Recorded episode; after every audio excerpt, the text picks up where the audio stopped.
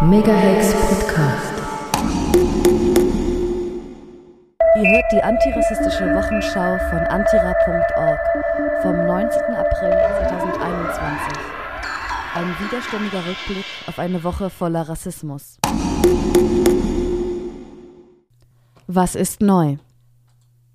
Zwei Fälle von rassistischer Polizeigewalt in Deutschland und den USA. In Delmenhorst, Deutschland, ist ein 19-Jähriger nach einer Polizeikontrolle gestorben. In den USA erschießt eine Polizistin einen Mann bei einer Verkehrskontrolle. Es braucht strukturelle Veränderung. Usai K. ist Anfang März in einer Zelle des Polizeireviers Delmenhorst kollabiert und später im Krankenhaus verstorben. Er hielt sich mit einem Freund im Wollepark im Zentrum der niedersächsischen Kleinstadt auf, als sie von zwei ZivilpolizistInnen kontrolliert wurden. Kusaika rannte weg, worauf die Polizei Pfefferspray einsetzte und ihn mit Gewalt auf den Boden drückte. Von den zugerufenen SanitäterInnen habe er nicht behandelt werden wollen. In einer Gewahrsamszelle soll er dann gegen 20 Uhr das Bewusstsein verloren haben.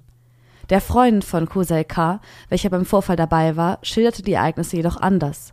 Die SanitäterInnen hätten Kusei K. nicht behandeln wollen. Er habe mehrmals um Wasser gebeten und keines erhalten.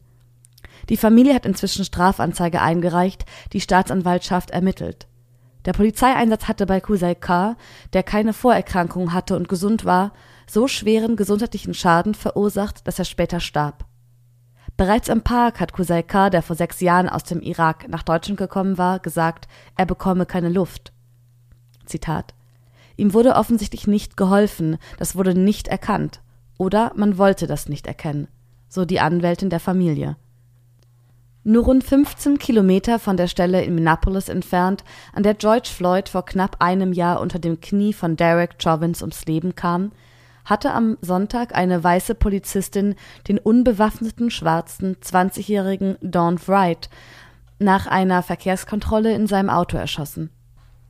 Dawn war am Sonntag in seinem Auto unterwegs, als er von der Polizei angehalten wurde, weil wohl eine aktuelle Registrierung fehlte. Bei der Kontrolle stellten die PolizistInnen fest, dass gegen ihn ein Haftbefehl bestand, da er nicht zu einem Termin erschienen war.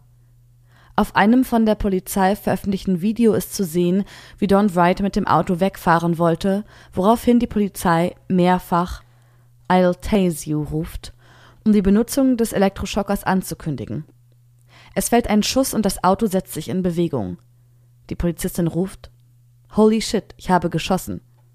Wright fährt sterbend noch einige Blocks, dann wird er tot im Auto aufgefunden. Die Polizei verkündet am nächsten Tag, es handelt sich dabei um einen tragischen Unfall. Die Polizistin, inzwischen vom Dienst suspendiert, habe sich vertan und aus Versehen die Dienstwaffe statt des Tasers gezogen. Seitdem wird spekuliert, ob dies wirklich sein kann. Der Taser ist viel leichter als eine Pistole, das Gehäuse ist aus Plastik und der Griff ist dicker. Der Vorfall löste erneut große Proteste aus. Nacht für Nacht protestierten hunderte Menschen gegen rassistische Polizeigewalt. Der linke demokratische Abgeordnete Rashida Talib schrieb auf Twitter, Zitat, das war kein Unfall. Polizeiarbeit ist, ist in unserem Land immanent und absichtsvoll rassistisch. Schluss mit Polizei, Inhaftierung und Militarisierung. Man kann es nicht reformieren. Zitat Ende. Ausgrenzung nach Selbstanzündung. Der abgewiesene geflüchtete Aktivist B darf die Stadt Bern weiterhin nicht betreten. Als Bestrafung für seinen Suizidversuch an einer Demonstration von Stop Isolation haben die Berner Behörden B für zwei Jahre verboten, die Stadt Bern zu betreten. Nun stellt sich das Verwaltungsgericht hinter das Verbot und lehnt den Rekurs ab. Das Gericht argumentiert, mit der Ausgrenzung aus Bern wird ihm nichts verboten, was ihm nicht ohnehin schon verboten ist. Diese zutiefst zynische Argumentation zielt darauf ab, dass sich B als illegalisierte Person faktisch sowieso nirgends in der Schweiz aufhalten darf. Er hatte sich mit Benzin begossen und angezündet. Seine Freundinnen retteten ihn und verhinderten, dass die Flammen ihn stark verletzten. B sagte, ich habe genug von diesem Leben gegenüber den Medien. Der Berner Regierungsrat Philipp Müller sprach abschätzig von einer, Zitat, organisierten Show. Seine Behörden reagierten rasch und verboten B in den nächsten zwei Jahren nach Bern zu kommen. Trotz der schwierigen Lage, in der sich B in der Schweiz als abgelehnter Asylsuchender aus dem Iran befindet, hat er entschieden, sich gegen den diskriminierenden Behördenbeschluss zu wehren. Denn wer kennt Menschen mit Schweizer Pass, die zwei Jahre nicht nach Bern dürfen, weil sie sich dort umbringen wollten? Doch nachdem er vor dem Berner Zwangsmaßnahmengericht abblitzte, lehnt nun auch das Berner Verwaltungsgericht seine Beschwerde ab. Auch das Verwaltungsgericht sieht in seinem Suizidversuch ausschließlich, Zitat, eine Störung und Gefährdung der öffentlichen Sicherheit und Ordnung, Zitat Ende. Die Einschränkung seiner Bewegungsfreiheit sei deshalb im Interesse der Öffentlichkeit. Die Maßnahme sei verhältnismäßig, um zu verhindern, dass B erneut versuche, Dritte zu gefährden oder mit einem ähnlichen Plan politischen Druck auf die Behörden aufzubauen. Das Gericht argumentiert weiter, B sei frei, die Schweiz jederzeit zu verlassen und in den Iran, woher er flüchtete, zurückzukehren. Das Verbot sei praktisch gar nicht einschränkend, denn B dürfe sich als Mensch mit negativem Asylentscheid ohnehin nirgends in der Schweiz aufhalten. Was geht ab beim Staat? Asylstatistik März 2021. Das SEM ließ 107 Menschen ausschaffen.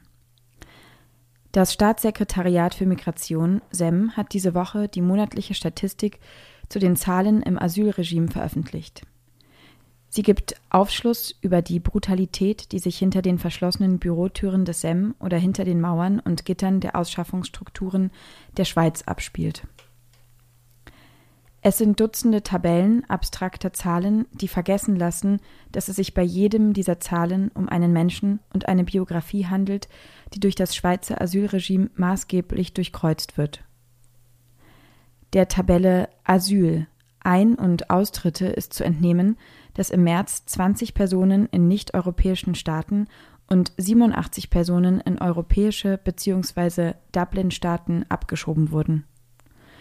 Sogenannte kontrollierte, selbstständige Ausreisen gab es 70. Das sind Personen, die teilweise vor ein Linienflugzeug gefahren und vor Ort unter Druck gesetzt werden, freiwillig einzusteigen, um der Zwangsabschiebung zu entkommen. Die größte Gruppe der Austritte aus der Asylstatistik bildet, bilden erneut Menschen, die untertauchten bzw. offiziell als unkontrollierte Abreisen verbucht wurden. 243 Personen waren es im letzten Monat. Dies verdeutlicht einmal mehr die krassen Konsequenzen, die ein negativer Asylentscheid und die Aufforderung zur Ausreise für eine Person haben. Lieber tauchen Menschen unter und führen ein Leben in der Illegalisierung, als in Staaten zurückzukehren, die sie bewusst verlassen haben. Bern. Asylsuchende erhalten kein Geld mehr für gemeinnützige Arbeit. Bisher erhielten Asylsuchende einen kleinen Lohn für die Leistung gemeinnütziger Arbeit. Nun hat die Stadt Bern diese Gelder gestrichen. Asylsuchende übernehmen im Rahmen von Integrationsprogrammen Arbeiten wie das Sammeln von Müll, die Reinigung von Zugtoiletten oder die Pflege von Waldstücken. Bisher erhielten sie dafür zwei bis 2,50 Franken pro Stunde, höchstens aber 200 Franken pro Monat, sogenannte Motivationsgelder. Nun hat die Stadt sogar diesen dürftigen Lohn gestrichen und die asylsuchenden Personen kriegen somit überhaupt keine Entschädigung mehr für die geleistete Arbeit. Personen, welche vorübergehend aufgenommen wurden, also den F-Ausweis haben, können die Motivationsgelder noch verdienen, indem sie die monatlichen sogenannten Integrationsziele erreichen. Das Erreichen dieser Ziele wird aber nur alle paar Monate belohnt, die Zahlung der Gelder ist also unvorhersehbar bzw. unregelmäßig. Personen, welche noch einen ausstehenden Asylantrag haben, werden gar kein Geld mehr erhalten. Für viele Menschen war das wenige Geld jedoch eine große Notwendigkeit. Die Sozialbeiträge, welche Asylsuchende erhalten, sind meist sehr klein und die damit zu deckenden Kosten hoch.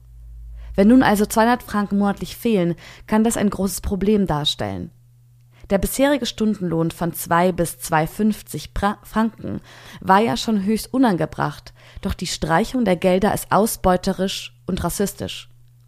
Natürlich können sie sich entscheiden, die Arbeiten nicht mehr auszuüben. Jedoch erhöht die Teilnahme an diesen sogenannten Integrationsprogrammen ihre Chancen im Asylverfahren. Das Argument der Freiwilligkeit, welches oft als Legitimation für die ausbeuterischen Verhältnisse verwendet wird, ist also nichtig. Außerdem gibt es kaum Beschäftigungsmöglichkeiten und viele Menschen sind froh über die Arbeitsmöglichkeiten. Es ist eine Frechheit, dass die verrichteten, oftmals sehr anstrengenden Arbeiten nicht mehr entlohnt werden. Als würde der Wert einer Arbeit vom Aufenthaltsstatus der ausübenden Personen abhängen. Doch der Stadt Bern sind die Menschen offenbar egal. Es geht wie so oft nur darum, möglichst viel Profit zu machen. Die Behörden sind sich dem Abhängigkeitsverhältnis bewusst und nutzen es schamlos aus. Die Schweiz hat sich schon immer an der Not anderer bereichert. Denkt man zum Beispiel an die 1960er Jahre. Die Schweizer Wirtschaft hat nur dank der Arbeit von Gastarbeitenden überlebt. Nun nutzt die Schweiz geflüchtete Personen aus, im Wissen, dass die Menschen keine andere Wahl haben, als sich zu fügen. Was ist aufgefallen? Abscheulicher Frontex-Fotowettbewerb wird von Gegenwettbewerb begleitet. Frontex veranstaltet zum Europatag am 9. Mai einen Fotowettbewerb und lädt seine MitarbeiterInnen dazu ein, Fotos aus den Einsatzgebieten einzusenden. Die französische NGO BAAM hat als Protest einen Gegenwettbewerb initiiert. Teilweise stoßen wir auf Artikel, die wir zuerst dreifach checken müssen, weil wir nicht glauben können, dass sie tatsächlich ernst gemeint sind und wahr sein sollen. Weniger erstaunlich ist, dass es sich wieder einmal um die Europäische Grenzschutzagentur Frontex handelt. Um ihr ramponiertes Image aufzubessern, hatte sie eine tolle Idee. Anlässlich des Europatags am 9. Mai, an dem laut Frontex Frieden und Einheit gefeiert werden soll, hat sie einen Fotowettbewerb für ihre Mitarbeiterinnen ausgerufen. Und wieder einmal schafft es ihre PR-Abteilung, Realsatire zu veranstalten. In den Kategorien Kooperationen mit nationalen Autoritäten, Grenzlandschaften und eine helfende Hand an der Grenze sollen die Grenzschützerinnen Fotos einsenden, um zu zeigen, wie, Zitat, Menschen aus ganz Europa an den EU-Außengrenzen für den Nutzen der europäischen Bürgerinnen zusammenarbeiten, Zitat Ende. Zu gewinnen gibt es unter anderem Reisegepäck mit einem Frontex-Geschenkset. Wir tippen auf Pfefferspray und Herzschlagdetektoren. Im besten Werbeton fragt Frontex, ist dein Mobiltelefon voll mit Fotos von deinen Frontex-Missionen? Wir sind uns sicher, dass da auch diverse Aufnahmen von Pushbacks, Misshandlungen und Verfolgungsjagden drauf sind. In der Kategorie Grenzlandschaften zählen auch Bilder, welche aus der Luft aufgenommen wurden. Da wird bei der Auswertung der Drohnenaufnahmen im Frontex Tower in Warschau wahrscheinlich noch schnell ein neuer Ordner Fotowettbewerb angelegt. Wer das Kleingedruckte im Entry Form and Consent Dokument für den Wettbewerb studiert, liest dort zudem Erstaunliches. Frontex erhält nicht nur die Verwertungsrechte an den eingereichten Fotos, es steht ihnen zudem die Durchführung von Modifikationen und Änderungen des Lizenzmaterials nach den Bedürfnissen von Frontex zu. Da werden unliebsame Bildinhalte wohl mal schnell wegretuschiert. Aber mit Transparenz hatte diese Agentur ja noch nie was am Hut. Stichwort Gala-Dinner. Der NGO BAAM hat als Protest einen Gegenwettbewerb gestartet. Die ursprünglichen Kategorien werden in einer neuen Version übernommen und lauten Kollaboration mit lokalen Diktaturen, Natur und Stacheldraht sowie Verfolgung an der Grenze. Unter den Hashtags Contre Concours und Stop Frontex sollen die Fotos auf sozialen Netzwerken veröffentlicht und auch direkt an Frontex gesendet werden. Wo gab's Widerstand? Hamburg, Milan, Teneriffa. Eine Woche voller Widerstand. Neben viel Rassismus gab es in der letzten Woche erfreulicherweise auch diversen Widerstand in ganz Europa. Folgend eine kurze Übersicht über verschiedene Aktionen. Hamburg. Schwarzer Jugendlicher nach Rede gegen Polizeigewalt verhaftet. Am 10. April hielt der 15-jährige Assad F. an einer Kundgebung eine Rede gegen rassistische Polizeigewalt. Zitat Es ist sehr traurig, aber der Grund, warum ich mich auf der Straße ständig umgucke und paranoid bin, seid ihr, sagte Assad unter anderem in seiner Rede in Richtung von zwei PolizistInnen. Beim Verlassen der Kundgebung wurde er, sein Bruder und ein Kollege von 15 Riot Cops angegriffen.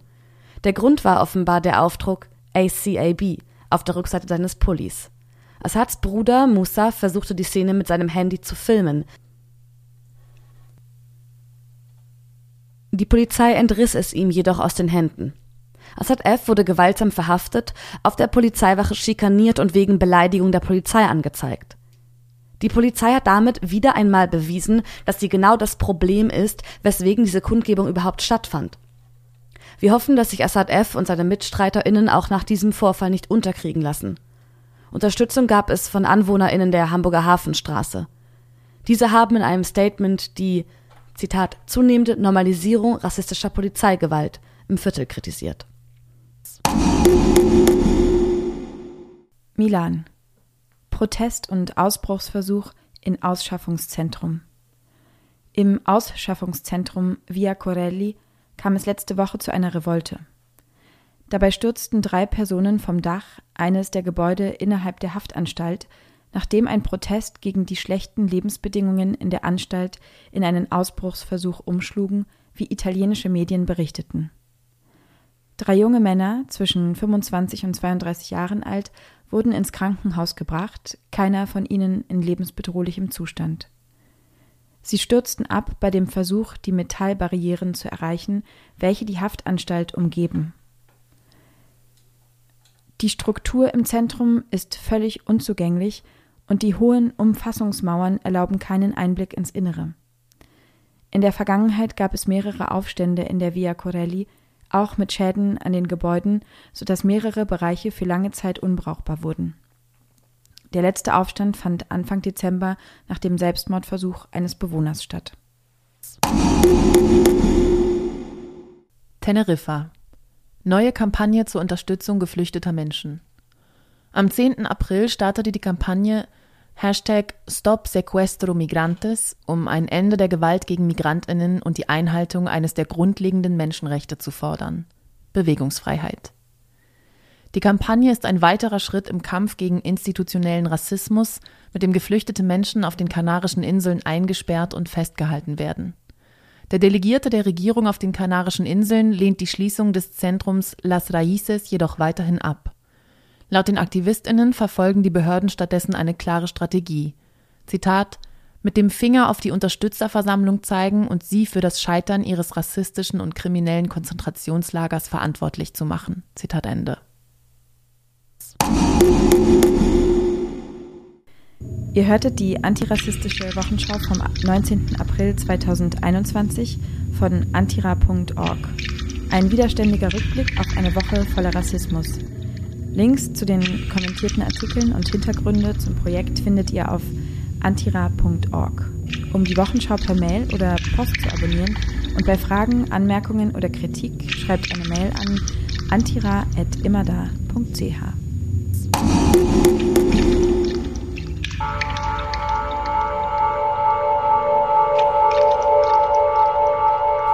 Megahex Podcast.